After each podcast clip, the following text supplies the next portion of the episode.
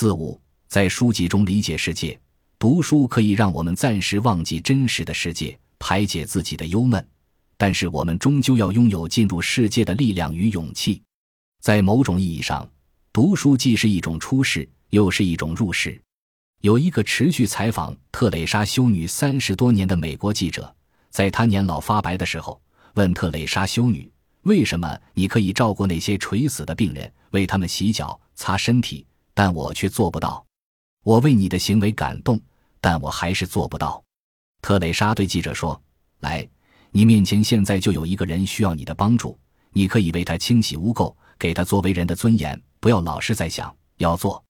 所以，我们要在书籍中理解世界，因为读书让我们能够拥有进入世界的力量和勇气。书籍可以拓展我们作为个体的经验，让我们接轨于人类经验的总和。每个他者都跟自己休戚相关，无论是过去的人、现在的人，还是将来的人。我们都生活在人类总体经验的故事中，我们都能在他人的故事中获得教诲。这就是为什么我们读英国诗人约翰多恩的《丧钟为谁而鸣》时会感动。没有人是与世隔绝的孤岛，每个人都是大地的一部分。如果海流冲走一团泥土，大陆就失去了一块，如同失去一个海甲，如朋友或自己失去家园。任何人的死都让我受损，因为我与人类息息相关。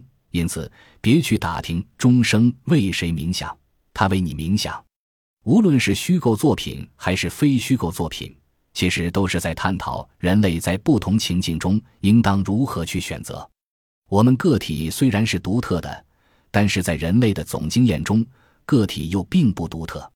我们经常说，每个人的悲喜并不相通。从个体的角度看，也许是对的，但是放在人类的总经验中，这又并不准确。每一部伟大的作品都会让你更多的认识自己、理解自己。我很喜欢威廉·戈尔丁的《蝇王》，每次读都能再次洞悉我内心深处的幽暗，觉得自己比想象中更邪恶、更幽暗、更堕落。陀思妥耶夫斯基的书籍会让你深刻的认识到人性的复杂。赫胥黎的《美丽新世界》会让你反思科技与幸福。总之。每一部伟大的作品都是对你心灵的追问，都在帮助你反思自我，走出偏见，引发你思考那些自以为是的观念是否真的无懈可击。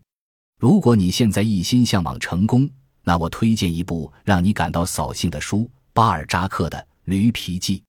人世间有一块驴皮能够实现你的一切愿望，但随着愿望的实现，驴皮将会缩小，你的生命也会缩短。你是否愿意接受这块驴皮？